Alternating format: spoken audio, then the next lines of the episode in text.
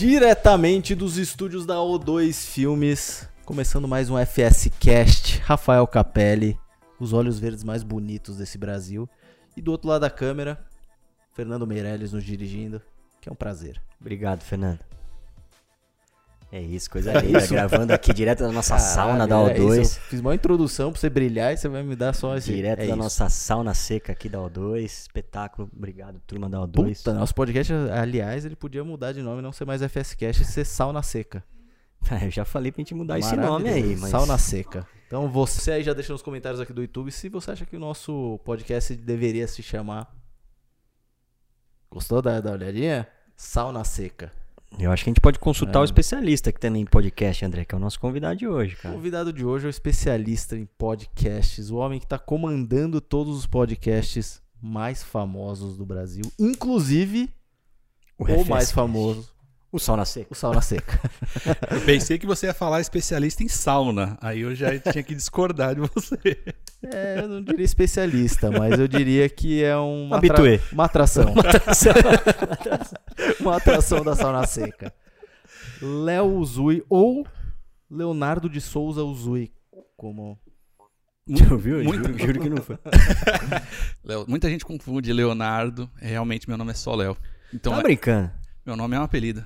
Exatamente. Caraca, velho. Todo mundo acha Olha só que revelação. Léo de Leonardo de Leandro, não. É Léo, Léo Sui. Apelidado por Ale Oliveira, e que eu, por- como japonego, japonego é, pelo Fred, desculpa, pelo Fred, e pelo Ale Oliveira com Pokémon de Gana. E eu não consigo mais tirar esse apelido de mim. ou Molho Shoyo. O molho show e quem me deu foi Maurício Meirelles. É que, ó, é que Pokémon de Gana acaba sendo um apelido elogioso, né? Então é difícil de ser se diz, diz, diz como é que fala?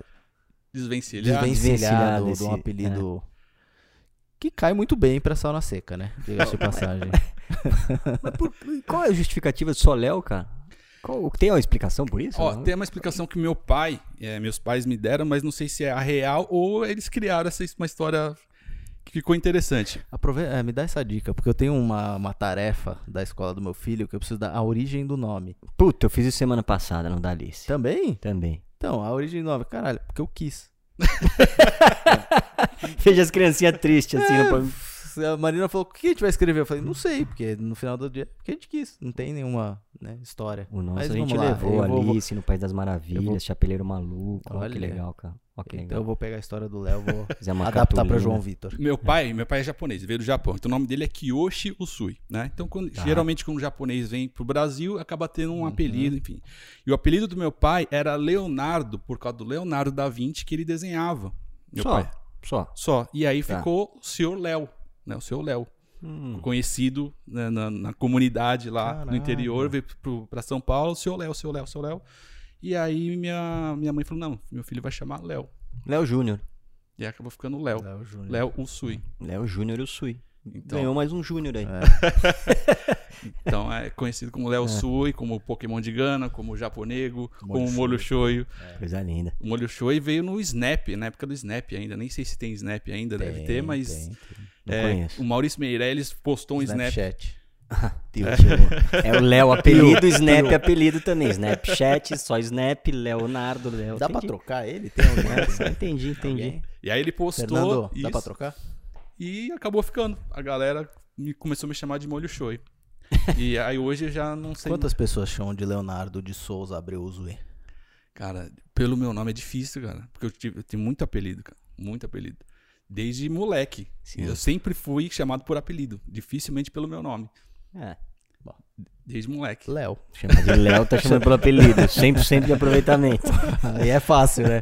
É, Aí é eu fácil, era até eu. preto, é, Leinho, na minha família me chamava de Leinho. Leinho. Não sei porquê. É, quando eu jogava, né, o apelido era Sui, porque Jogava... joguei, joguei base, futebol. Base. Eu jogava... LOL? Joguei futebol. Hum. E aí o técnico me chamava de Sui. Que ele, ele não era o Sui, ô Sui, o Sui. Ficou Sui. Então cara sem- encurta tudo. sempre foi apelido. Então, É, fute- futebol, né? Tebor? Futebol, né, meu? Tebor. E aí, Coisa linda. desde moleque, dentro desse meio, e por isso que eu amo tanto Jogava futebol. do quê? Goleiro, cara, você acredita? Com esse tamanho todo. É que, na- É, aí eu tenho que explicar altura, também. né? Eu tenho que explicar. É, quando eu tinha 13 anos, eu já tinha 1,73m. E pra idade já era Hum. alto. E naquela época, que eu sou velho também, né? Mas o olheiro errou. O olheiro errou. Falou, esse menino vai crescer demais, fez- vai fez voar. o pulso, pô, o cara não, fez o pulso. aqui, vai ó, voar. aqui, Puta, hum. morreu com 1,73. Até hoje. Então, 1,73. Faz 25 anos que tem 1,73. Exatamente. Exatamente. Parei de crescer. Mas eu jogava bem, cara. Eu jogava bem. É. No gol, na, na, na pelada lá e na- no terrão que eu, que eu treinava. Jogava bem. E aí, E aí acabou a carreira. E aí veio pro podcast. Na Cara. base, pera aí, na base de que time que você jogava? Ó, eu fiz teste Guarani no Santos. Acabei passando pro Guarani. lá, foi quando é, eu fui conversar com meu pai e expliquei ao pai, tô treinando e me chamaram pra ir pra lá. E aí que ele sentou e falou, ó, você pode fazer o que você quiser. É, só que aqui você vai, sempre vai ter casa e seus estudos eu vou bancar. Se você for pra lá, você vai morar sozinho e você vai seguir a sua vida. Né? Caralho.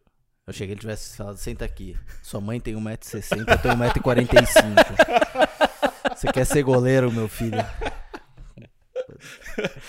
É bem isso. foi- Mas você viu que a carreira acabou rápido, breve, né? Porque aí já corta, tá no podcast já. Você entendeu? Não? Pegou? Não deu certo a carreira futebolística? Foi, eu tinha 14 anos Opa, desculpa. e Isso, quebra. Eu jo- eu- então eu, eu frequentei muito base e terrão, né, vários nessa Uhum. época. E depois disso que eu falei, não, não vou, não realmente não quero jogar, porque depo- depois eu ainda descobri que eu tinha um problema de visão e se eu fosse eu, eu sou todo ferrado, Tudo cara. errado. O olheiro errou mesmo, cara. Goleiro, goleiro com problema. Quem que era o olheiro que, que falou que Será não que esse dá? é o problema do Volpe? Seu Porra, de- descobrimos o problema do Volpe. Que aí, essa, essa doença que eu tenho, ela começou a desenvolver com 21 anos, cara. Ah, é- entendi. Eu Acredita? não brinco mais com essas coisas. A última vez que eu brinquei com isso numa reunião, deu errado. Eu nunca mais vou brincar com isso na minha Não, vida. é sério. Aí eu, eu parei, é, perdi, acabei perdendo a visão do lado esquerdo, assim. Ô, louco. É, Doideira. juro. Você não enxerga do Eu esquerdo? tenho, eu não tenho, eu só vejo cor, não tenho, sério, do lado esquerdo, tenho acho que 3% de Qual que é a visão. cor do André, cara? Você viu que cor no André? Sabe blur assim, aquelas TV antigas, sei, que sei. não tinha a imagem, eu vejo assim, só. Sei. E aí é ceratocone que chama essa doença. Ah, e é genética, é é, é. genética. é. E, E aí pula geração. Tem, Tem- transplante, de não tem? córnea. De córnea. Então, na época que É. eu descobri, é, ela progride dos 18 até os 33, 35 anos. Depois ela é, para e estag- estagna. E aí, quando eu descobri, na época não tinha toda a, a tecnologia Uhum. para essa cirurgia e o oftalmo falou, ó, se você fizer a cirurgia de córnea, pode ser que volte também. Ah, Então, não é uma solução, né? Entendi. Você vai ficar com mais um problema. Aí eu falei, vou testar a lente de contato, acabei não dando, dando certo também a lente de contato. Mas, mas mesmo lá. com lente não dá nada. Não muda nada pra É, você. porque a córnea, o ceratocone, a córnea ela é pontuda, né? Uhum. Então, quando eu coloco a lente, a lente pula. Ah, Tem que ser uma acrílica, feito no molde do meu olho. E aí acaba não dando certo e eu não uso do lado esquerdo, então só do lado direito. Uso lente do lado direito.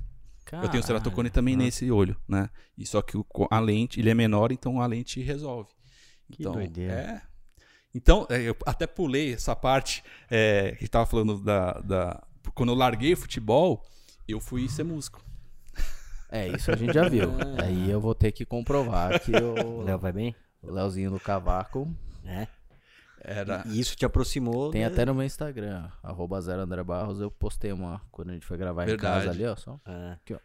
Não. Ah, O verdade, André também tem um gingado disso, na mão aí. disso.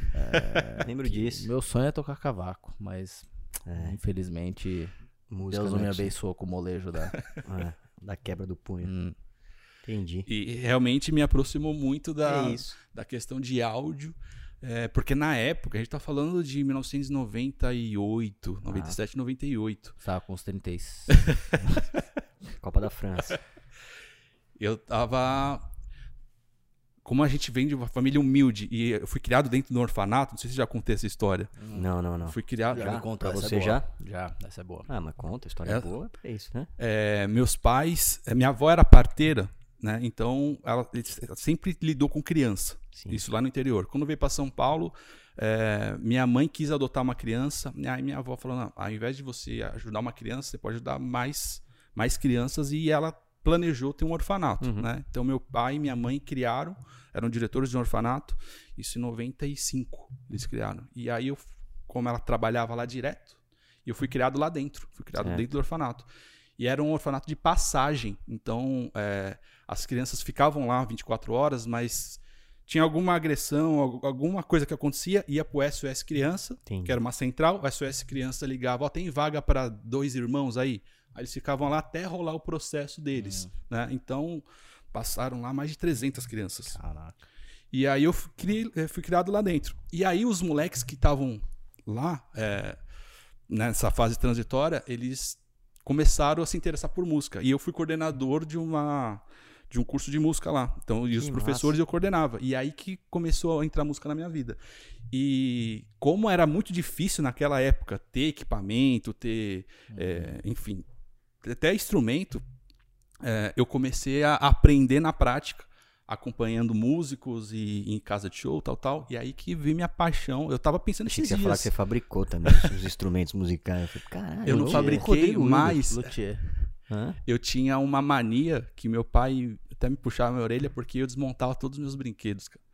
Tudo que eu ganhava, carrinho, assim, eu desmontava pra depois montar. Porque era meu hobby. Então, Entendi. Eu E tenho a- um amigo que é assim, o Oscar. Ele, Oscarzinho. É. Oscarzinho, ele desmonta as coisas que ele não sabe montar de volta. É, eu achei que o Léo ia fazer isso, falar isso, mas ele, ele monta. E aí- mas eu aprendi a, a montar as coisas é, na época da banda, porque a gente não tinha dinheiro pra ficar comprando. Eu aprendi a soldar, aprendi a montar cabo, aprendi a fazer tudo nessa época da banda. E a gente ia tocar nos lugares e não tinha estrutura pra um show. Sim. Então tinha que ter- usar o que a casa oferecia. E geralmente era tudo derrubado, né? Tudo ruim. Então você tinha que chegar lá, testar o microfone, testar som, testar cabo, às vezes não funcionava. E, e aí que veio essa essa prática que eu, que eu acabei aprendendo da- de som, né? Eu não sou formado em áudio, Uhum. né? Eu não sou técnico de áudio, mas eu vivenciei muito Você isso. é, Léo. Formado pela Universidade da Vida. Da vida. Faz diferença não ter formação, você acha, Léo? Olha, na minha época, né?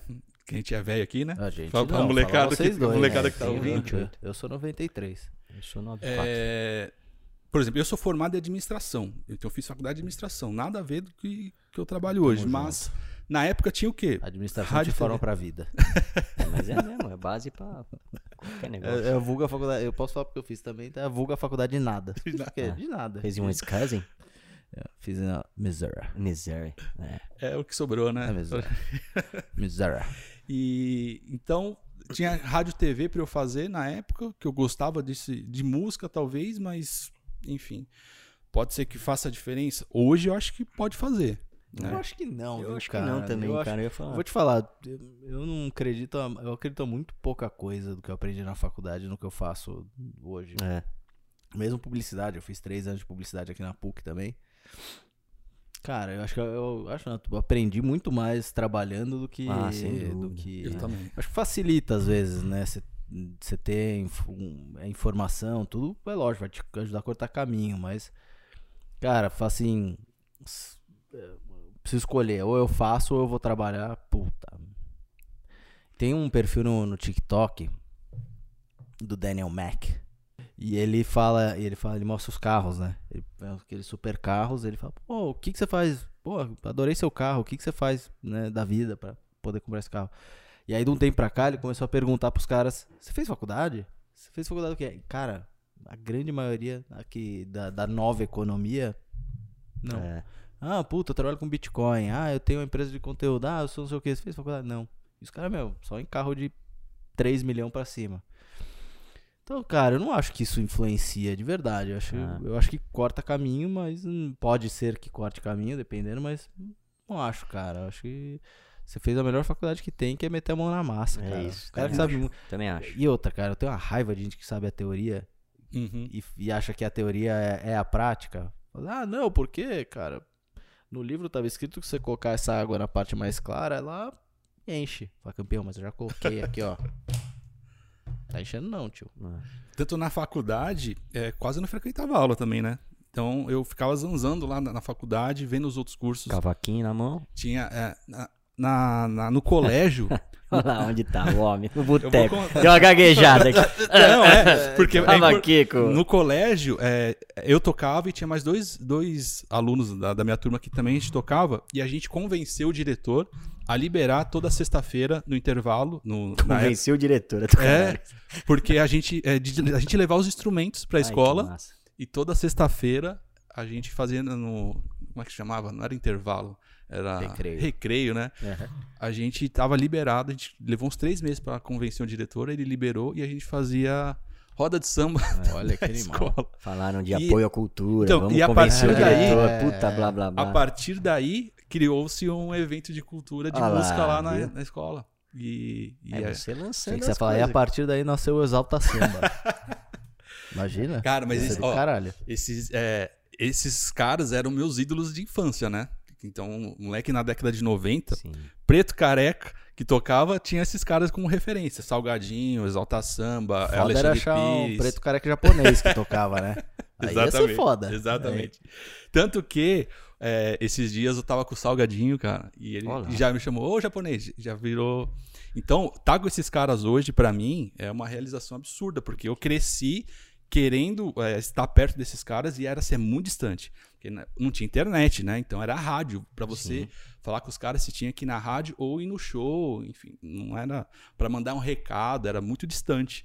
Então Hoje hoje. você tá envolvido com os caras. Hoje Tá. é- é- encurtou essa, essa distância, então é uma realização assim, absurda. Que massa. E, eu- e tudo isso que eu vivenciei da música, eu tenho certeza que é o que eu Ah. trouxe pro, pro podcast. cara.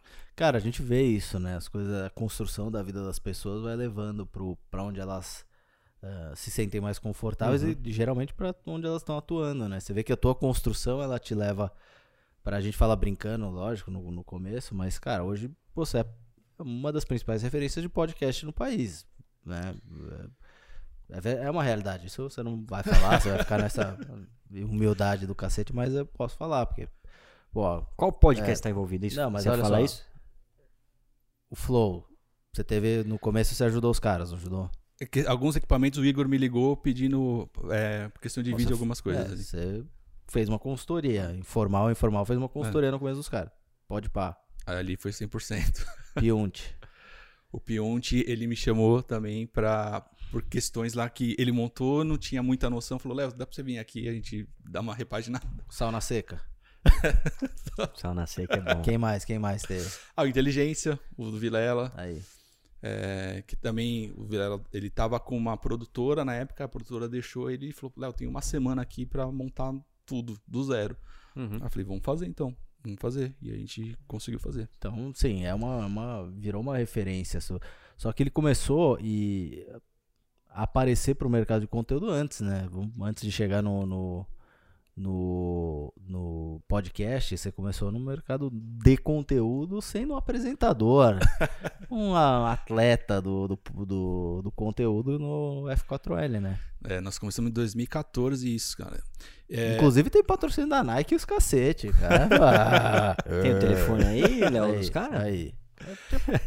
Foi, foi- você chegou aí pro México lá no evento? Foi pro México. México. Foi pro México. Que isso, É, cara. jogou no, no, no estádio gol? Jalisco. da Azteca. No gol? Azteca aí. No gol de goleiro? Não, no, fui, tive que ir de zagueiro.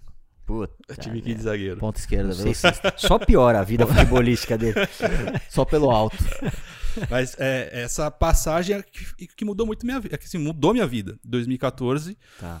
Nesse processo que eu acabei me é, formando em administração, fui trabalhar na empresa do meu pai. É uma empresa que já estava para quebrar.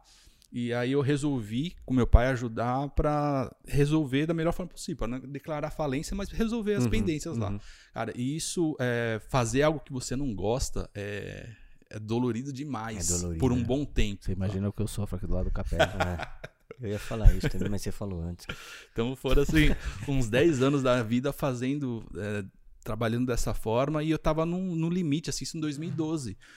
E foi quando é, eu ouvia muita rádio, e aí o Alexandre Pretzel, ele abriu um curso de jornalismo esportivo, E eu enchi o saco do Pretzel, que eu não sou formado em jornalismo, né? Hum. Então só podia ir jornalista lá. Mas você conhecia ele, não? Não, Rádio Bandeirantes, Twitter. Então, Isso é foda, né? eu Então, O cara fiquei- guerreiro é cara guerreiro, né? Porque Tem a gente fica às atrás, vezes, né? ah, não, mas eu não conheço o cara, mas me passa o contato, mas é- ah, bicho, mete a cara, Twitter. velho. Eu chamava Hoje ele todo dia, dia, né? todo dia, todo dia, todo dia. E aí ele falou: não posso, não tenho vaga tal. É, Caía no meu aniversário o curso. Era, foi de um mês. Chorou, Falei, "Ô, Fez o Pretzel, teatro. só deixa eu participar. O que eu queria mais é para vivenciar outra coisa, sabe? E ele me deixou. Então eu fui, fiz três finais de semanas ali no, no terceiro tempo, lá no, no Milton Neves, né? Foi lá, foi locado lá. E lá que eu conheci Rafa Souto. No último dia da, da- do curso, na mesa, assim, tava entrevistando acho que o André Sanches e o filho do Milton Neves. Aí perguntaram, tinha mais ou menos 30 pessoas lá. Uhum. Ah, o que vocês querem fazer a partir de agora, tá? Quero ir pra Sport TV, quero ir pra Band, quero ir pra, pra Globo. O André só quer acender um cigarro. né? Exato. Ele tava fumando nesse dia. Porra. E, e aí eu, e eu e o Rafa, a gente falou, "Ah, a gente quer, não quer trabalhar pra ninguém. E aí os caras não entenderam. O Rafa já tinha um blog, né? Que é o, o, o Mauro Betti já conhecia, até o Milton Neves já conhecia. Uhum. E, enfim, e aí a gente ficou amigo aquele dia e ele falou: Léo, eu preciso transformar meu blog em um canal, só que eu não faço a mínima ideia como faz. Aí eu falei: Eu sei. E sabia nada. Ah, meu cara Vem de no pai. no pai. Não sabia pai. nada. Dá o tiro e corre atrás da bala, né? Isso em 2012, final de 2012, novembro de 2012. Em 2013, lá pra março, mais ou menos, ah, vamos abrir um canal, vamos. Aí, cara, eu comecei a estudar de madrugada como é que montava um canal, como é que e quem me ajudou muito foi o Jacaré Banguela nessa época, porque eu consumi o conteúdo dele pra aprender. Rodrigo, né? Rodrigo Fernandes. E, e aí eu fui aprender sobre câmera, aprender sobre, sobre YouTube, enfim. E aí a gente montou o canal. Em 2013 foi quando eu acompanhava muito Kibiloco. Acompanhava os blogs que eu acompanhava, Kibiloco, Não Salvo e o Jacaré. Uhum. Então é o que eu É, consumia, é o que eu consumia. né? E aí que surgiu, eu lembro que o, que o Kibi começou a postar, já tinha o Porta, né? E começou a postar sobre um canal de futebol. E eu assisti desde o primeiro vídeo tudo que acontecia no Desimpedidos. Então foi quando. Ele, é o Kibi e o Elcio, né? Tava. Celso Coronato, é. Isso, isso foi na porta. Copa das Confederações, mas já tinha um conteúdo, acho que, Porta do de Kaká. estádio. Foi quando eu levei é, pra, pra reunião que a gente fez lá na, na- na padaria, o Rafa, o Bruno, Uhum. eu falei, cara, tem esse canal aqui que eu acho que é um o caminho Fred pra ele no, gente. cur- o- no curso do Pretzel também. Não, o, Ele, era, ele fazia faculdade com, com o Rafa. Então a gente começou é, o Rafa com, com outro Rafa, Rafa Guimarães, que, foi- que gravou um vídeo e a gente viu que não ia, não ia dar certo no primeiro vídeo, porque não deu química, ele não, não tinha expressão, enfim. Entendi. Não vai rolar. Aí o Rafa, tem um amigo meu que eu acho que vai encaixar bem. Aí chamou o Bruno e nessa reunião eu apresentei e falei, é isso aqui que eu acho que é um caminho pra gente. E eu- o que eu mais acho mais importante no F4L foi que desde a primeira reunião a gente já pensava como negócio, Hum. porque a gente queria trabalhar com isso. Então, não era só produzir conteúdo. E era mato ainda, né? Nossa, não tinha referência nenhuma. Nenhuma, né? Nenhuma, nenhuma. Não tinha. O, o Bruno já tinha um conteúdo que ele fazia, né, por causa do jornalismo, mas a gente falou, pô, a partir, uma pergunta que eu fiz pra eles, porque eu já tinha filha, já sou mais velho que eles, e, então eu tava em outro momento de vida. Rapaz, isso também é tua filha mais velha que você. é. Aí a gente precisa. Precisa, dar- precisa cadê? O VAR. Tem que chamar o VAR, porque. Ela tava com uns 10 anos na, na época. Aí eu falei, ó, é, eu só vou entrar no projeto se vocês quiserem viver disso, porque eu não posso mais brincar, né? Não dá pra eu começar algo que... se- Vocês não têm um passarinho pra dar água, né? Exatamente. e aí a, a a resposta dos dois, não, eu quero viver disso. Então eu falei, então eu tô dentro. E aí a gente começou a entender o F4L como, e na época era futebol nas quatro linhas, nem F4L, como, um, como uma profissão, como um, um projeto, uma empresa, enfim. E a gente idealizou tudo, Que loucura, hein? não? tudo isso. E aí, E a- como você tinha feito administração. Ah, não, você fez administração, né? Ele também. Não, eu Você fiz fez também. também, né? Eu fiz Ah, também. Homens de sucesso aí, administração.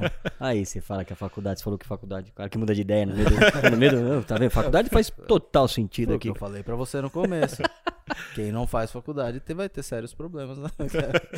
Eu lembro, num- numa entrevista que você deu, André, não lembro aonde, mas você já comentou em vários lugares que você. Que isso. É, Falo merda, muita merda por aí, né? Não dá Mas pra- tem que falar com convicção. com convicção. Exatamente. Isso foi uma coisa Fala que eu com convicção. Isso foi uma coisa que eu aprendi com o futebol. É, Exatamente, Vai falar é isso aí. fala com o peito e vai pra cima. é isso. que você tinha que explicar para as agências o que era YouTube e tal, tal. Foi quando a gente não tinha onde gravar, a gente não tinha equipamento, então eu consegui uma câmera é, é, usada já e não tinha onde gravar. Aí eu falei pros meninos, vamos atrás de um lugar que tem identificação com o esporte, tá? A gente foi em alguns bares, não, não, não, até que a gente marcou uma reunião com o Hooters. E eu lembro que o rapaz do marketing nem era brasileiro, acho que é australiano, não sei. E a gente chegou com tanta convicção e a gente apresentou o projeto para ele na mesa ali.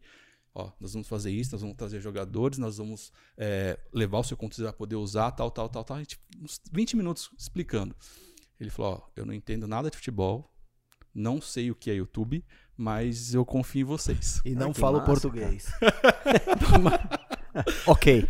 Falava enrolado. Ele falou: então eu confio em vocês no que vocês estão falando. Vocês têm o Routers aberto aí por seis meses para vocês produzirem conteúdo. Aliás, esses fizeram- vídeos do Router são maravilhosos. O Fred dançando. Puta, a coisa mais maravilhosa. Belo pitch, hein, cara? Maravilhoso. Maravilhoso. E a gente, então a gente podia gravar depois que acabava o almoço, duas da tarde, até às cinco da tarde. Então a gente tinha esse horário que era vazio, fechado pra gente. A gente, é, eles falaram, vocês podem consumir, mas a gente nunca consumiu nessa primeira passagem no Routers, cara. A gente ia, levava água, a gente ia almoçado e pra só produzir conteúdo. Não E, e muitas das vezes a gente foi. Eu ainda eu tinha carro, os meninos não.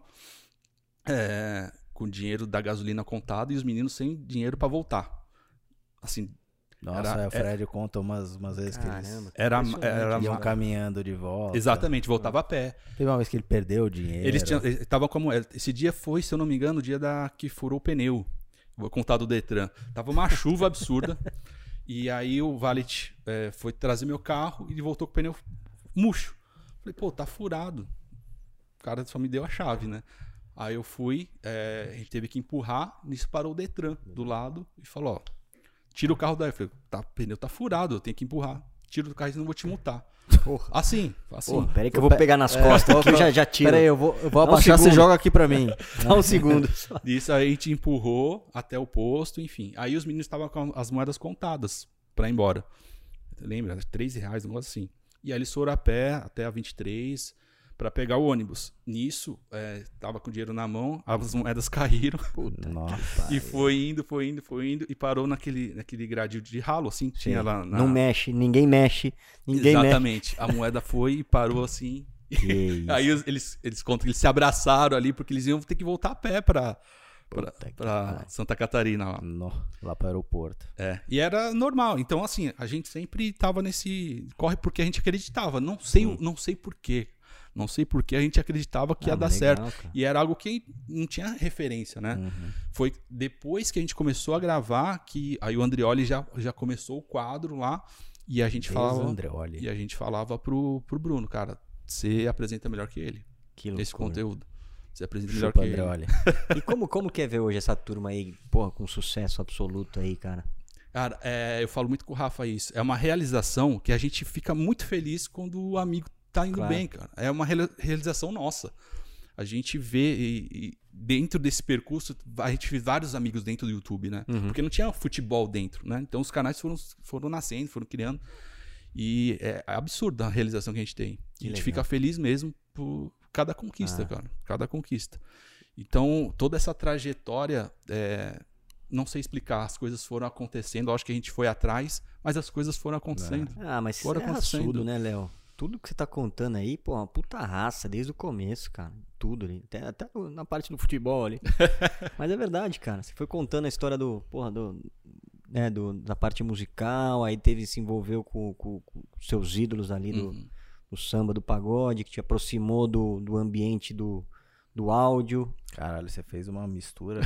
Porra, como ele assim? foi se envolver com os caras do pagode agora, que ele tá, que ele tá mandando. Foi uma nos pod- mistura? Então conta aí na timeline, André Barros, vai, vai. Ele começou a, Tá. na escola, com a, com a questão da música. Certo. Aí depois ele foi pro curso lá de jornalismo. Aí ele se, se envolveu com, com o Rafa Souto e o Bruno. Aí eles Certo. começaram a produzir conteúdo. Certo. Aí ele aproveitou dessa ah, atividade para se aprofundar e, e o conhecimento de música para se aprofundar na parte do áudio. Boa. E aí depois, já mandando no podcast brasileiro, ele começou a se envolver com salgadinho, que não é uma chips, Hum, mas é o- entendi. que aliás sobe o totem aqui da uma chips, né? Mas é, é isso? Boa. É, é isso. Timeline tá certo. Então, Corrigi a timeline. eu- Obrigado, obrigado, viu? Eu comecei a transitar no meio dos E youtubers. aí o a Léo tá aqui disso. também pra avisar que a gente tá trocando de Caralho. E aí eu, eu comecei a, a me interessar por podcast em Mas 2017. lá no, mas vocês 18. operavam tudo, né? Vocês não, é, assim, a gente falou brincando, mas é isso, né? Vocês narrassem lá, puta, operador de áudio, É, então, até me cameraman, perguntam não, se- Rec se eu- frente da câmera. né? Se eu, por que, que eu não aparecia desde o começo? Então a, a ideia era os três aparecer. Uhum. Só que como eram só os três mesmo pra fazer tudo, eu falei, cara, se eu falei pros meninos, se eu não me especializar e entender, é, não adianta gravar meia boca e aparecer meia boca lá e falar É, meia sim, boca. sim. Então eu falei, deixa que eu eu, eu começo a entender como, como captar a imagem, como captar áudio, como editar e vocês cuidam aí da, do É, conteúdo responsa. do conteúdo. E assim foi. né? Então foram seis meses de, de aprendizado na raça. É. A gente trocava o pneu com o carro andando, cara. Esse, essa consciência do que, do que, do que cada um pode fazer é, é muito importante. né? Coletivo. É, eu lembro uma vez que, eu- que a gente estava lá na, na NWB e aí e o Palermo, o Léo e o Rafa vendo, pô, porque não, pô, a gente tá fazendo e, e tendo os resultados, mas a gente não, não tá crescendo como a gente imaginava tal. Falou, cara, acho que vocês precisam olhar e ver que, que cada um, qual que é o papel de cada um ne- ne- no ecossistema ali, né? Puta, você tem um, alguém que é do, do desafio, você tem alguém que é disso, alguém que é da, da técnica. Vocês podem criar conteúdo pra cada um, mas divide, né? Não sei se você lembra que a gente fez. Sim. E essa, essa consciência ela, é- ela é, é difícil de ter, né? Porque até que a gente tava, não lembro, em algum momento, a gente falou hoje, não lembro se foi on off, mas que é sedutor, né? Esse, Uhum. esse, essa parte de, de estar na frente da câmera, é, pra muita gente é, sedutor, né? E E eu acho que. saber o lugar é foda, né, cara?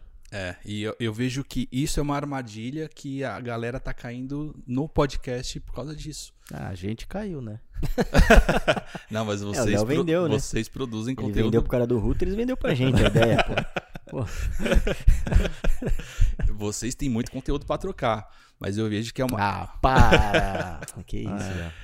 A, a galera que tá migrando, ou querendo entrar no- nos podcasts, é muito disso, de ser seduzido pela imagem É. do que tá sendo vendido e não e realmente produzir conteúdo. Não é assim, né? É não é isso. Não é. É. isso. Na verdade, não é isso. É, e eu vejo que a galera tem uma, uma preguiça de trabalhar, né? De produzir conteúdo, assim. É, Cara, eu vou te falar, eu, eu acho que sim, tem muita preguiça, Léo, mas é difícil, cara. Assim, É difícil de ter ideia de conteúdo Porra. todo dia, né? Se, se adequar à demanda das plataformas, né? De produzir Sim, mais sim. e não sei o quê. Cara, várias vezes, né, a gente fala de produzir mais, até usar as nossas redes pessoais, eu falo, cara, é difícil ter ideia, né? Porque o teu dia a dia, É, não é, o, não é o teu negócio, né? Não, até pode especificamente, ser, assim, mas- pode se transformar, mas é difícil de ser, vou dizer, você enxergar o conteúdo dentro do seu dia a dia. Você tá lá, pô, fazendo suas reuniões, você tá Uhum. lá indo pra não sei aonde, você tá... E Você enxergar o que, que é um conteúdo é, um- é, uma, é um, um dom também, né? Você, exatamente. você fala, caralho, né, eu enxerguei aqui, tem um conteúdo, vou fazer agora, pegar esse momento e tal, isso ser uma boa história. É Não é, não é pra qualquer um, né? Não é. E, e esse deslumbrar, essa, esse, essa armadilha que eu, que eu penso, que, que eu vejo, que, é- que muita gente entra em contato comigo querendo montar podcast, querendo fazer até outros conteúdos, cara. É, porque eles querem um atalho entre ficar famoso e ganhar dinheiro muito rápido. E acha uhum. que produzindo conteúdo é a chave principal. E não é o caminho, assim, né? Produzir conteúdo ele É tem que maturar, coisas, é, né? tem que É. maturar, o- tem que desenvolver, criar um público. Não é uma caminhada simples, né? É. Mas é, é muito de quem nunca vivenciou esse lado É. de, de produtor de conteúdo, Uhum. que acha que é assim. Essa ansiedade, né? é- essa Tava vendo, ansiedade. você- não sei se você viu, o Cosselo tava falando ontem. ontem, de que faz 10 anos que ele publicou o primeiro vídeo dele. É, mas é que tem uma armadilha aí, né? Porque hoje em dia você tem o celular na mão, conectado ali na internet, que é óbvio, e uma rede social, em tese, cara, todo mundo é um criador de conteúdo. E talvez mistura-se muito das coisas aí também. mas né, é, cara. Não, mas, mas o de difícil é o fato cara é. saber o que É, publicar. Pois é, mas, mas por isso que tem muita banalidade. Só que é na contramão disso tudo que a gente tá dizendo, É. o, o banal, com todo o respeito à palavra banal aqui, também é entretenimento, cara. Com todo respeito à palavra banal. Como é que seria ter desrespeito à palavra banal? Que mal lhe pergunte. Seguindo. Banal é banal mesmo. Mas é isso, mas vira entretenimento, né, cara? Então, sei lá, pô, acho que não sei se É, mas, mas eu acho que o difícil não é o, o, o conteúdo banal. Porque se o cara tá produzindo, ele. Mas ele- respeita a palavra. com todo respeito à palavra banal, Obrigado. é, não é o produziu qualquer coisa, né? Porque de certa forma ele tá testando. Você tá produzindo qualquer coisa. Uhum. Cara, sair e produzir e ligar o celular pra fazer um conteúdo já é difícil, né? Uhum. Que é o que eu falei, você olhar e falar assim, não, peraí, esse é um momento legal que vai ter uma história pra contar. Pá. Sim. Né? É, é, é difícil, cara. É. difícil. E aí eu tenho uma, uma, dúvida. Cara, na tua visão, dentro de tudo isso que a gente falou, por que, que o, o, o Flow, o Podpah deram certo? Tão certo, vai. Pegar os três que você participou de alguma forma. O Flow, a Inteligência e o... Porque eu encostei nele. Não, porque... é, fora, fora Fora o toque de Midas. a- a coisa que tem em comum, que é a sua presença. Eu acho que foi muito do momento. Assim, só um segundo, o próximo podcast a explodir é o Sauna Seca, hein? Sauna sauna seca. Dedo É um bom nome, É, aliás. Sauna- Já falamos isso outra vez. Vamos colocando, aos pouquinhos a É, gente aos vai pouquinhos a gente vai Sauna seca e vai, conquistando. emplacar. É, essa- esse mundo é, dessa podosfera aí, ela já existe há um bom tempo. Mas a questão do videocast e a, a expertise que o, que o Flow teve de colocar como ao vivo foi um diferencial. E o período da pandemia, que estava todo mundo em casa, eu acho que potencializou demais. Né? Isso por o Flow se tornar o que foi na, na época que, que virou a curva ali, né? Uhum. que explodiu. E eles até furaram a bolha quando foi o Nando Moura lá que mu- mudou todo o patamar do, do consumo ali. É, Então, a galera tava querendo um conteúdo mais denso. Uhum. Tava em casa, tinha tempo, então vamos consumir. Hum. Então, a entrevista, o bate-papo, não ter um vídeo editado, eu acho que foi um bom indicativo. A questão do Podpah é, foi que eles pegaram um público que o Flow não estava pegando, que era o público de periferia. E é um público que eu tô em contato com diretamente É mesmo, cara. e Eu não imaginava. Sim, porque a linguagem, o Igão e o Mítico, eles representam esses moleques. Hum. Então, a forma. Tanto que ele- agora eles mudaram a forma de se vestir, porque Sim. tem uma, uma trajetória aí. Eles estavam sempre de chinelo, camiseta, boné e a Juliette, Golcos, né? Então, era a imagem que representava o moleque da periferia. Uhum. E, e a linguagem que eles estavam usando, os moleques se identificaram. Sim. E a partir do do crescimento do Podpah, eles mudaram a roupa. Hoje eles estão roupa de marca, estão bem vestidos. Então, é o que os moleques querem ser.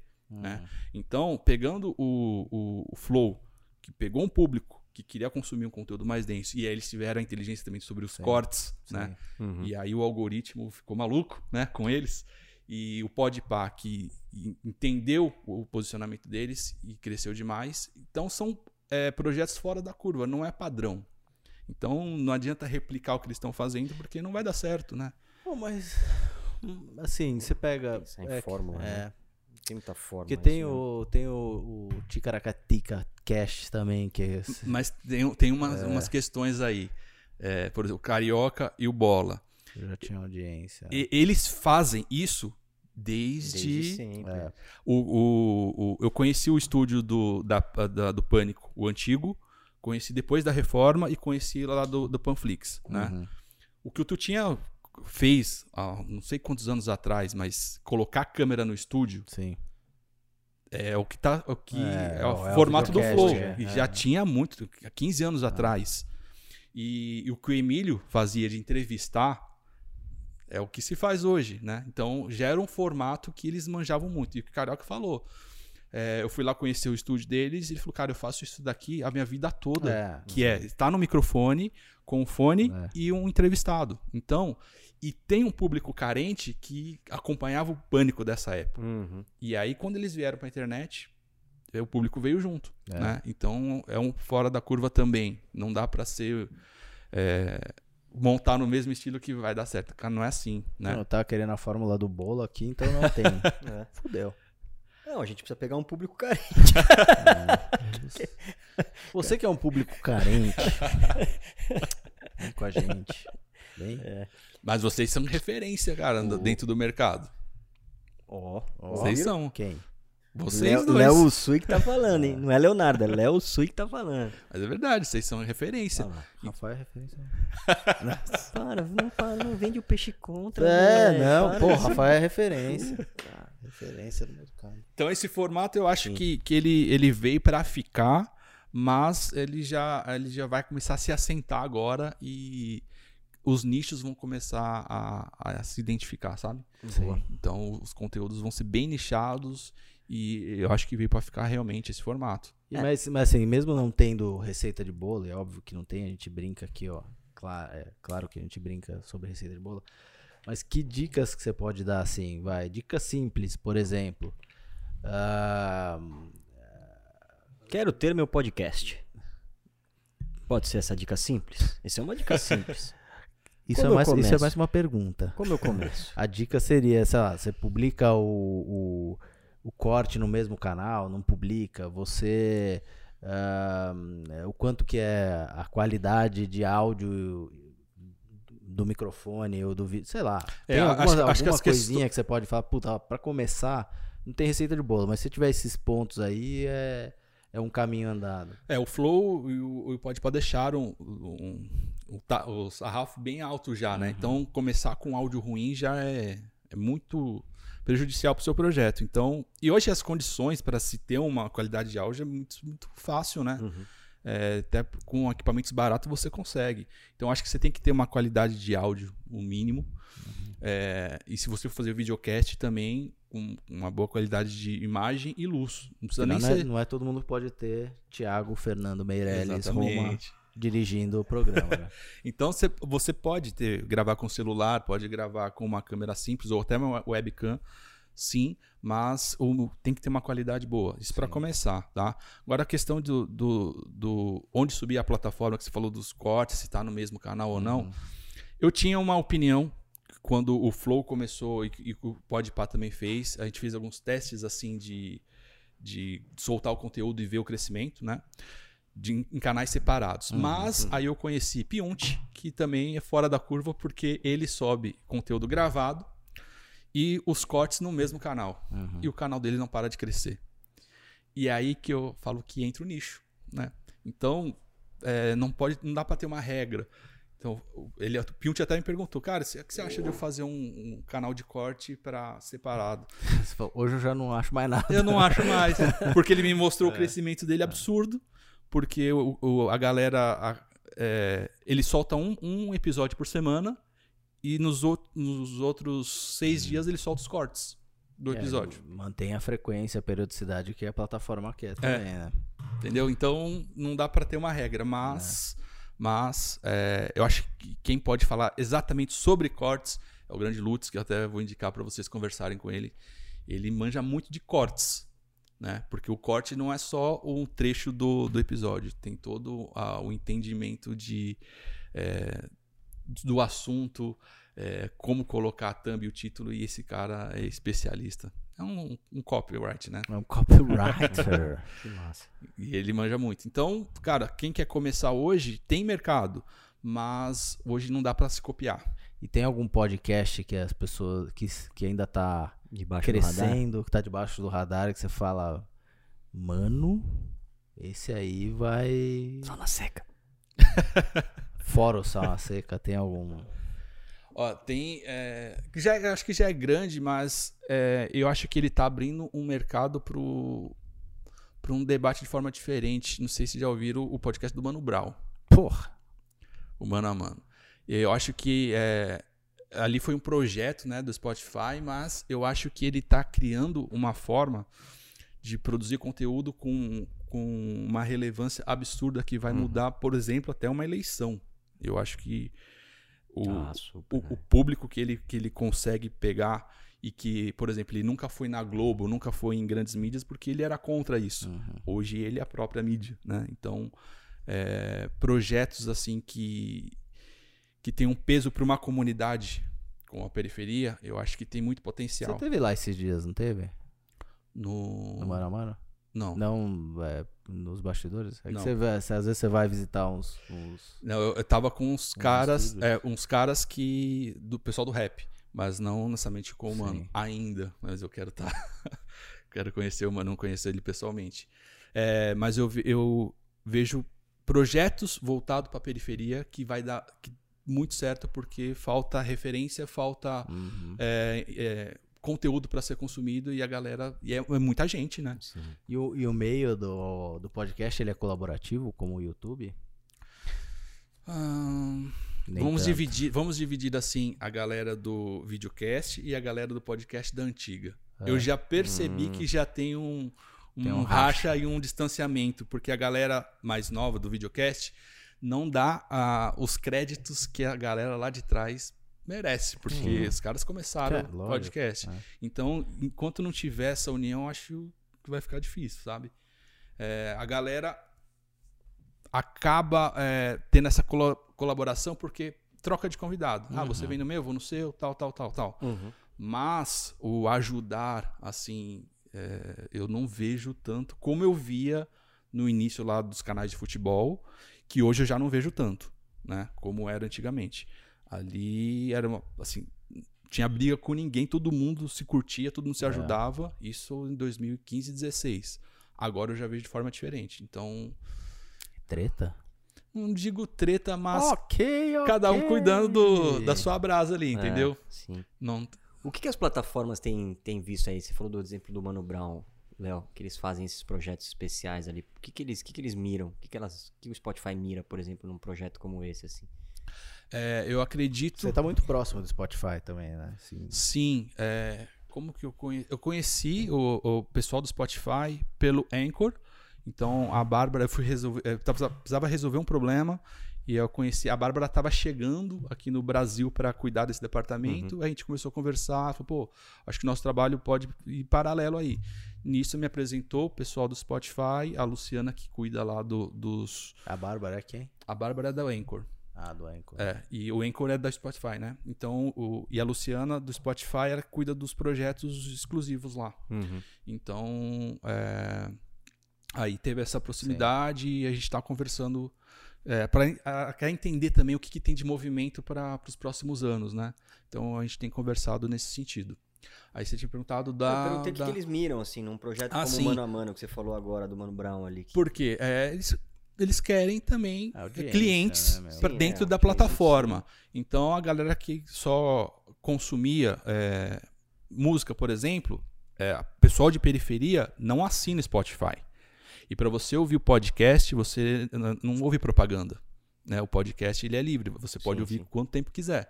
E a galera é, já não ia para dentro da plataforma porque tem que pagar, então já, Uhum. já era distante. É mais fácil ouvir no- YouTube do que no Spotify. Então, trazendo o Mano Brown, que é uma representatividade absurda da Uhum. periferia, Sim. traz muita gente para ouvir, para conhecer, para pelo menos baixar o É, aplicativo, é. tá dentro e depois ver que, ah, acho que vale eu assinar. Sim, Eu acho que. puta é- sacada. é. Porque Mas a, a galera não- tá. Não, realmente na periferia, é, como eu tenho contato, pelo menos aqui na, na Zona Leste, eu vejo que ainda é muito distante a galera entender, Uhum. é, consumir esse tipo de plataforma e conteúdo e produzir também. Porque quando eu criei o projeto do Cachorro de Feira, quando a gente foi falar pra galera, ninguém sabia o que era podcast, ninguém sabia Uhum. como baixar Spotify. Por quê? Não tem. É, é, até um episódio que não sei se já saiu ou vai sair sobre games, né? Que o celular ele, ele ajudou bastante nisso para o podcast para a periferia também, porque a galera não tinha onde consumir, Sim. Não tinha, é, não tem dados para consumir, né? Então é muito distante ainda. Você consumir, imagina produzir. É. Então É, por a isso maioria que dos planos hoje também das operadoras estão isentando de, do pacote de dados o É. podcast, né? O uso do Spotify, sim, em especial o Spotify. Então, Isso também já é um puta empurrão. Eu tava ouvindo uh, o, Jovem Pan tá, lan- lançou hoje, acho, um, um programa de eh, original de esporte no Spotify. É, e os caras. ah, o Fred Ring ontem tava, tava falando exatamente isso, em como. Como baixa. né? Ele tava provocando a, a menina que é a, a âncora do programa, falando assim, tá. Mas explica pras pessoas como é que baixa o Spotify. Até na hora eu achei estranho, eu falei, caralho, né? Porra. O pessoal, cara, faz sentido, né, bicho? Assim, não- é tão óbvio Não quanto, é. quanto a gente pensa, né? Não é. Ele já fala assim, ah, não, baixa o Spotify e ouve. Não, peraí. Como é que baixa? Onde, aonde, que, eu, aonde que eu vou pra baixar? Como é que Como escreve? escreve. É. Exato. E eu tenho um olhar muito carinhoso pra periferia, porque eu vejo que tem muito talento lá, que é o que a gente estava conversando. Pô, eu não tenho e não consigo identificar a hora de fazer um conteúdo, o que, que é. Uhum. E esses caras lá conseguem. Sim, pra caralho. Só que eles não têm recurso e não têm entendimento que é possível virar um produtor de conteúdo. É. Né? É muito distante, cara. Então, assim, a preocupação é acordar quatro da manhã, pegar a condução, ir pro trabalho, isso quando tem, e trabalhar o dia inteiro e voltar, dormir e, assim, ter um final de semana. E, e ver que tem muito produtor de conteúdo ali em potencial, só que falta oportunidade, falta conexão, sabe? O que, que você enxerga nessa galera aí, Léo, que você fala? Por exemplo, ah, tem essa turma da periferia que é um puta criador de conteúdo em Cara, potencial, assim. O que, que é- você. dentro do empreendedorismo, dentro de entretenimento, de música e cultura, é, questão familiar também, porque a maioria ali não tem uma, uma figura paterna Uhum. dentro de casa. Uhum. E tem, tem um amigo meu chamado Alessandro Santana, conhecido como Negão, né, o canal do Negão. Ele criou um canal hoje, ele tem cinco canais já. Então ele criou um canal chamado Eu Sou Seu Pai. Porque ele dá a visão de um pai sobre alguns, algumas situações do dia a dia. Puta, que do caralho esse projeto. Então, é, e quem consome é mãe.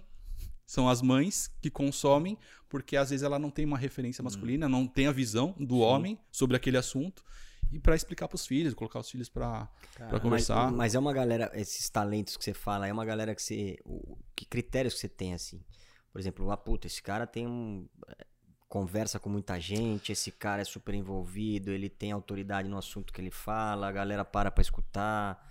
O que, que, que você acha? Porque, cara, de repente é um caminho, né, bicho? Aí, ó, fora de série aí, gente louco pra, pra, pra fazer projetos aí também, perto dessa turma, sabe? É tudo isso. A, a vivência dentro da periferia é diferente, sabe? Porque lá todo mundo se conhece, na rua todo mundo tem um Uhum. apelido, todo mundo sabe da vida do outro, Uhum. se tá precisando, o que tá acontecendo. Então é diferente, Sim. né, a relação. E é muito disso, de, de comunicação, de ser criativo. A maioria das gírias que se usa nasce na periferia. Um exemplo é o Juca, o Jacanalha. Sim, então, ó, como ele é, ele representa muito os moleques da periferia. Então, é, saber é, resolver problema, criar é, empresa ou criar Hum. projeto, enfim. Esses caras estão lá. Então, tudo isso dá pra gente perceber. O Juca, eu lembro dele todo final de semana. Que eu tenho. eu- a gente vira e mexe, vai comer café da manhã na padaria. E tem a porra da máquina de bolinha. eu lembro dele toda vez também. Eu lembro dele Toda vez eu quero matar o Juca, porque eu lembro dele que ele posiciona certinho pro Posiciona- papai comprar. Filha da Exato, puta, é. Juca, É bem isso. vem cá. Eu te odeio. Mentira, eu amo o Juca. E Ele você é vê as sensacional, alternativas né? que Mas os que caras da, da periferia É. criam, sabe, Pra resolver a situação, é tudo assim. E isso a gente. Você senta na. O que mais tem na periferia é bar, né? Uhum. Então. De os- acordo com o Juca, bar, farmácia e igreja. Exato. Foi toda, toda. Toda quebrada quebrada tem um bar, uma farmácia e uma igreja. Na É. rua de cima, na rua de baixo. É. É assim. É. E aí você sente, sempre tem um cara lá, o bêbado da rua, ou o cara que é gente boa, o cara que é todo ferrado, mas que, que manja muito de música. Os- É um- é um perfil que tem toda quebrado, né? E, e sempre tem aquele moleque desenrolado, que sabe se expressar, e são todos vendedores. Hum. sabe vender tudo. E, e é um talento, eu o vejo Juca que é um talento. Tu- É. é o Juca É. de novo, né? A história do. E como o Juca, Pix, o carro, cada esquina da quebrada tem um Juca. Puta, só falta oportunidade, talvez. Exato. E os caras não. O Juca, é, tanto que ele demorou muito pra entrar na- no meio de produção de Uhum, conteúdo, né? sim. Ele era muito resistente. E depois que ele começou, veio que ele virou. Então tem muito Juca ali escondido que o Puta. cara não sabe nem como fazer. E, e às vezes a, a, a oportunidade de ir pro lado errado é muito maior Uhum, do que sim. o Ah, se virar um produtor. Então às vezes falta só. A história do, do Juca e do Igão são, são bem legais, né? Porque, o, assim, similares e diferentes ao mesmo tempo, mas É, ambos com uma ajuda muito grande recebida pelo Júlio e pelo Castanhari, né? Sim.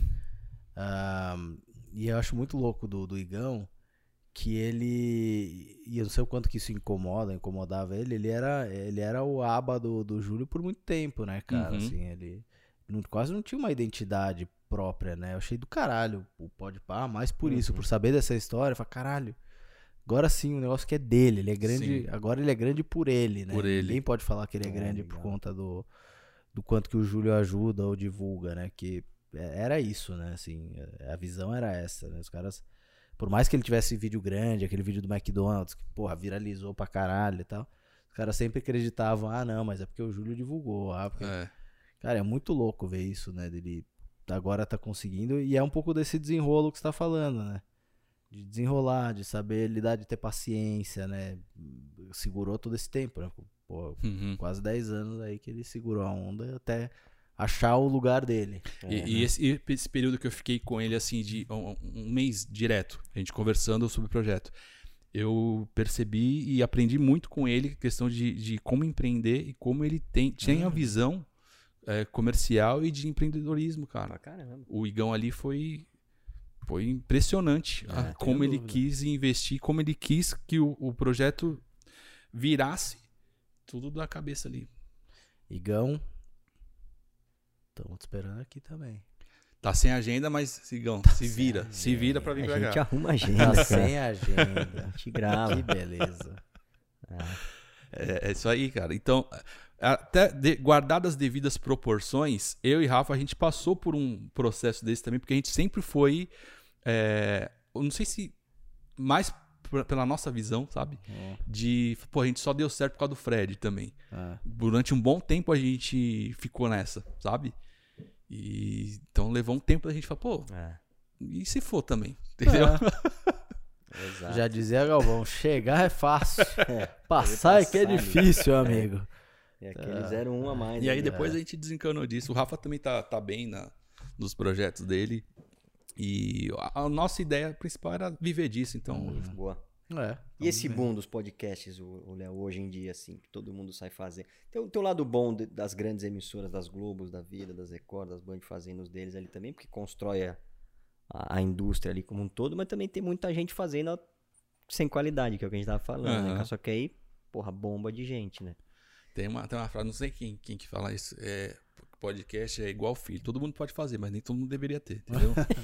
É verdade. Porque não é, a questão não é, é, sentar na mesa e, e sair conversando, cara. É saber conversar, é saber ter, ter bastante bagagem, como vocês têm. Eu falo que vocês são referência, porque vocês têm Tá muita bagagem. No, no, escala Léo de Léo Sui de qualidade, né? Pra caramba, Boa. meu. Vocês conduzem bem, cara, né? vocês, vocês têm conteúdo pra caramba, sabem onde querem chegar, cara. Ah, pelo amor de para. Deus.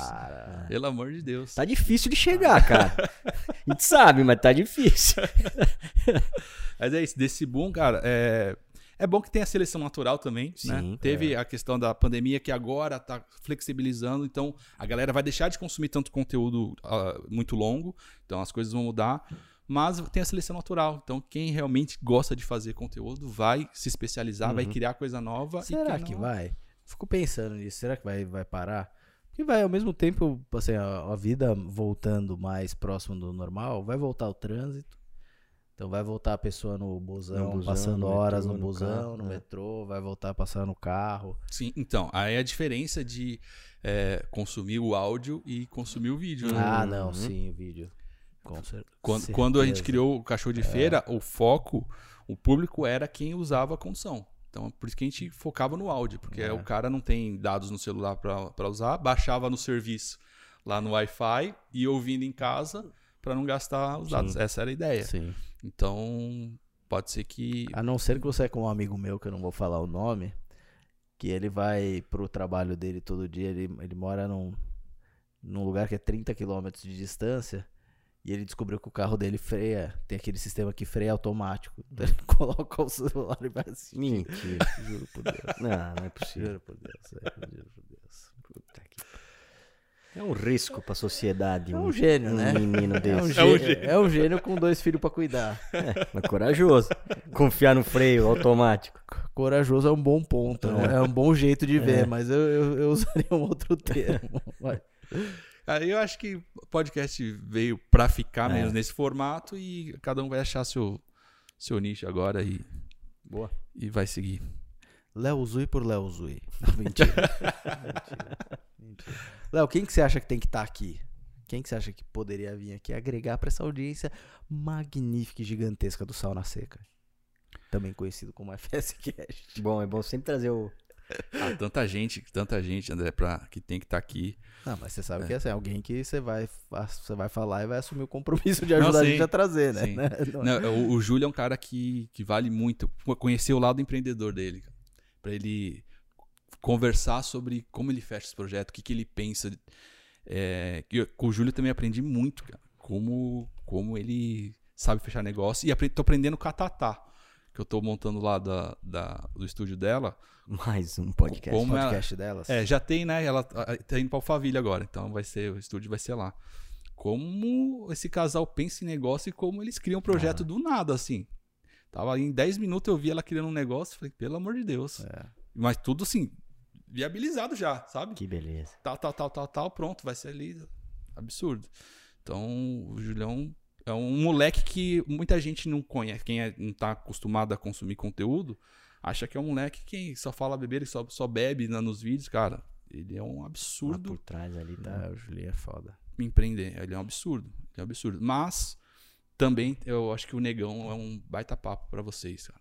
A história do Negão e o que, que ele faz. Que é esse projeto. É, ele é de periferia, então ele tem um canal, que é o canal do Negão, que ele fala de política, que é o principal. Aí tem o Eu Sou Seu Pai, que ele fala com esse Esse é público. muito foda. Esse E é ele, ele tem o canal. É, Como é que eu vou chamar? É o, com, com o filho dele, então é o papo de pai e filho. Então eles ficam. A conversa que eles têm em casa, eles fazem ao vivo.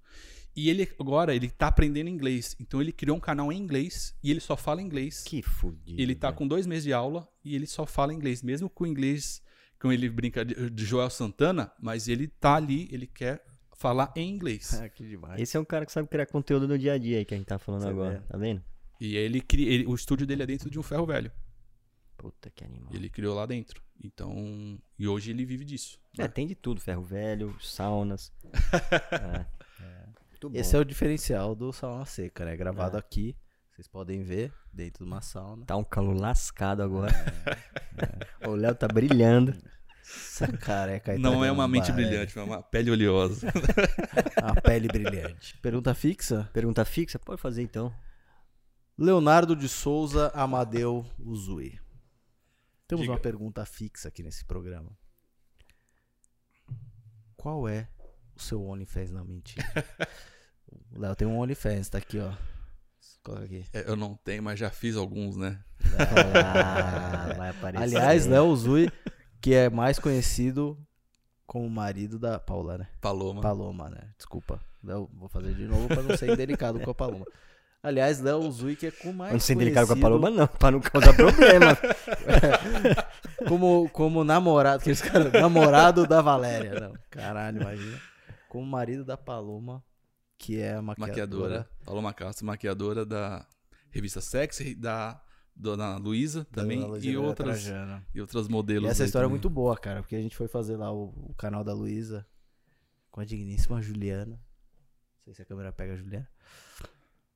E aí eu chego e falo, caramba, conheço essa menina de algum lugar, né? Pensando, pensando, pensando. Conheço, conheço. Eu não sei como eu lembrei que era a esposa do Léo. Tirei uma foto e falei, olha quem eu achei aqui. Ô, onde você tá? Onde você tá? Eu falei, não vou falar. Não, é Ele tinha ligado Então, uns 14, vezes, 14 ela não vezes. atendeu. 14 vezes. Ah, Mandou os caras da quebrada. Não, mas sério, a nossa pergunta fixa é quem é sua inspiração? Quem te inspira? Quem inspira Leonardo de Souza Amadeu? Cara, Usui. é... Acho que todo mundo deve falar desse clichê, né? Mas a minha referência e tudo que eu aprendi, é, principalmente com as dificuldades, foi muito com meu pai. É, eu lembro que algumas lições que ele me, que me deu assim na vida foi na prática, vivendo ali do lado dele na época da empresa estava ruim. Tanto que é, quando eu fui fazer administração na faculdade, ele falou: ah, lá você vai aprender como é, criar uma empresa ou administrar uma empresa com dinheiro. Aqui você vai aprender a viver sem dinheiro. né? Foi a primeira coisa que ele falou. E aí, várias passagens, ele falava: "Pô, se você quer ter uma empresa, ela tem por obrigação dar lucro. Se ela não der lucro, já está errado. Uhum. Alguma das passagens. E quando estava difícil, é, eu lembro que a gente tinha um apartamento na praia, enfim, aí teve que vender para pagar a dívida. E eu lembro que foi até Santos lá, aí fechou o negócio. Eu voltei triste pra caramba, porque era onde eu cresci ali também. Aí ele falou: ó, tá aí o cheque, vai no banco e resolve o problema do, das Quantos anos você tinha? Acho que 18. Acho que eu nem dirigia, enfim, tava tirando carta. Eu, eu- eu era o boy também na, na, na empresa, então eu andava de ônibus pra cima e pra baixo sempre, né? Aí ele falou: vai lá e resolve com o gerente o problema do banco. Aí eu fui, negociei a dívida, paguei, e aí eu voltei, tá pé da vida. Por que você tá bravo? Falei, ah, porque perdi o apartamento, né? Falei, ah, se você gosta tanto, trabalhe e compra outro. Hum. Sabe? Então, essa simplicidade de ver as coisas e, e ele falou, ele sempre falava, eu já vivi muito. A empresa hoje teria 60 anos, mais ou menos, né? Uhum. Já vivi muitas crises altos e baixos e sempre vai ter. Então, é, tá ruim, calma que vai melhorar. Só trabalha que melhora. Que melhora. E assim. Mas uma das lições que eu lembro que é, na época de souvenirs, assim, de final de ano, para comprar brinde assim para os clientes, enfim, ele sempre comprava para toda. Ele ia no banco todo dia, meu pai. Ia todos os bancos ali. Todo dia ele ia no banco, 10 horas da manhã, resolvia as coisas lá e voltava. E ele fazia questão de comprar a gravata para todo mundo que trabalha no banco e para as meninas dar um estúdio de maquiagem. Hum. Porque desde a da atendente, posso te ajudar, sabe? Até o gerente maior, porque ele falou: é, é só uma gravata, é só um, um kit, mas é, toda vez que ele for ver ou for usar, vai lembrar de você e quando você precisar, ele vai saber quem você é. Ele falava isso. E numa negociação de brinde lá na empresa, ele falou: senta aí e negocia. Uhum. Era questão de caneta, é, caneta mais cara, não sei o que, então, mais barata, aí tava pra decidir, ele só chegou pra mim, eu vi que o cara queria me empurrar mais cara, ele falou, ó, é, todas as canetas escrevem igual e a hora que você der, o obrigado vai ser do mesmo tamanho. Só falou isso, sabe?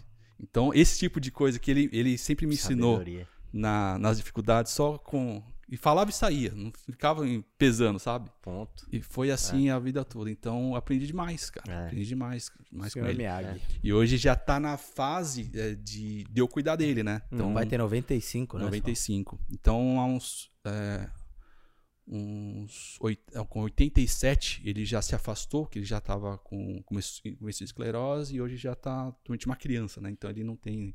não reconhece mais, enfim. E é uma fase difícil de, de inversão, né? Mas que é a minha referência maior, cara, de tudo. Pô. Eu falo que é sempre o maior sensei, É. né? Porque eu aprendi tudo com ele e é a minha referência. É duro, né? A gente aprende quando. A gente tem a certeza quando a gente é mais velho, né? Quando a gente fica mais velho, a É. gente aprende as coisas. Tipo, porra, tem altos e baixos. Cara, a gente sabe que tem altos e baixos. Mas, caralho, hoje você sofre igual. Porra! É. Dá dor de estômago, cara. Com, com os altos e baixos ali, né, cara? E é isso, quando você tem mais velho, você sabe exatamente quem você é, quais são os problemas, que o tempo resolve muita coisa. É vivência. É, não é tem vivência. jeito. É, não, mas a gente, a gente escuta isso. É aquela história do, pô, quando você crescer, quando você tiver teus filhos, aquela coisa, né? Que meu pai, eu lembro do meu pai e minha, minha mãe falando isso. Cara, hoje eu falei isso pros meus filhos. Você vai crescer, viu? Você vai crescer, você vai ter filho, você vai ver como, como é. Sabe? Pô, a gente pega a Gabi hoje, adolescente, pré-adolescente ali, 11, 12 anos. Cara, como é difícil, bicho. E tem que ter paciência, Tem cara. Às vezes a gente não tem, mas eu, eu tenho pouca, na verdade. Mas é isso, cara. Mas tem que ter paciência, porque a gente sabe que passa. Eu lembro de passagens do meu pai. Cara, Até uva passa, né? Pegou? Cara, passagens assim, pô, puta viagem legal, que foi, a- acho, antigamente viajava-se menos pra fora do país, né? E foi a primeira viagem que a gente fez, foi pra Itália, porque meus pais são família italiana e tudo mais. E cara, eu tinha 13, 12 anos assim. E eu lembro do meu puta, puta lugar legal em Roma, puta lugar lindo. Meu pai falou: "Tira foto". Não queria. Comer não sei o que, não queria, não sei o que, não queria. Falou, Rafael, você tá chato pra caralho, cara. Sabe um negócio assim? velho? E hoje eu vejo e passo igual. Porra, tamo pro- proporcionando puta história legal, um puta ambiente legal e tá de cara feia, tá puta, não tá legal, sabe? Mas tem que ter paciência, Tem cara. ter. Mas é isso, a gente vai ficando velho e vai, e vai aprendendo um pouco da, É isso Da- aí. Coisa mais do caralho Da aprendido sabedoria. foi o poder do 1, 2, 3. Um, dois, três João é muito Vitor bom. 1. João Vitor 2. Mas eles esperam até o, terminar o. quase virar três, né? É, mas esse é o mais do caralho. É, Achei mas eu, nunca eu- que recentemente eu tô fazendo isso também e funciona. Realmente, isso é uma baita verdade. Nossa, eu nunca imaginei que Alice funcionava um. tão bem. Alice. Toma, papai. e pior que se chegar no 3, você não vai fazer nada, Nada. né? Essa é a merda. Você se eles souberem, não escutem É, isso. Dá né? uma esticada. Um, Três. dois. Ô, Vitor, eu vou contar de novo. Se eu chegar até três, a casa vai cair pro teu lado. É Um. bem isso. É bem isso. Boa, massa demais. Muito bom. Obrigado pelo papo. Léo Sui. Obrigado a você, cara, pela. Esse foi Leonardo de Souza Amadeu Zuri. É, isso aí. Procura no, no Google, você vai ver a foto dele. Pra quem quer fazer podcast, fala com você, é isso? É, mas assim, já tá acabando é, essa As nossa vagas. onda. As essa vagas. onda. Não, mas falo- falando sério agora, pode Tá me chamar. mesmo? é, de montar estúdio, de, Ah, da galera. Agora. agora eu acho que a- tem que produzir, tem que fazer conteúdo, entendeu? É o momento de produzir real, tanto ao vivo quanto gravado. é, achar o seu caminho, achar o seu nicho e produzir conteúdo. Acho que esse é o Você caminho. tava fazendo uma, uma, uma mentoria com a galera, Ah, tá? Você tem, Eu tem- recebo assim todo você dia. Tem espaço ainda na tua agenda? é, muita gente me pede no direct dica, dica, dica. Eu falei, então vou abrir um horário pra testar. Cara, eu abri seis, seis, seis horários na semana assim e fe- fechei, entendeu? Então eu me planejo para próximas duas semanas deixar alguns horários, aí eu abro no Instagram, Aí, então né? fica Boa. ligado no arroba Leozui. É, no arroba Leozo Likes e a gente, Infoproduto. a gente Hã? conversa. Aí. Hã? Ah lá, Infoproduto? Ah lá, ah lá, Tá sendo produzido? ah lá, ah lá. É isso. Boa. Arroba Léo Sui. Arroba Zero, Zero, André, Barros. Barros. Quem quiser saber de toda essa minha vida atribulada, esse dia a dia maluco, Arrasta É pra isso. cima, né? arrasta pra cima que no caminho eu te explico. É dica de três filhos. Arroba Rafa Capelli. Obrigado.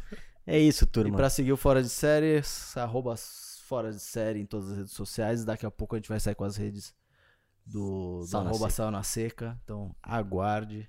Mas por enquanto acompanha o Sauna Seca no arroba Fora de Série, no YouTube arroba Fora de Série, no LinkedIn, no TikTok, No blog. no blog. Você tem um blog, www.forasdesérie.com.br e lá você tem toda a informação e todas as dicas. Ponto com. Sem BR. Ah, então volta. A gente tem um blog que é o www.forasdesérie.com. Boa. Justo? A gente se vê no próximo programa. Rafael Capelli, muito obrigado. Léo de Souza, Amadeus Zui. Acho que eu já tô invertindo umas sete vezes. A gente se vê no próximo. Valeu. Valeu. Fui. Tchau.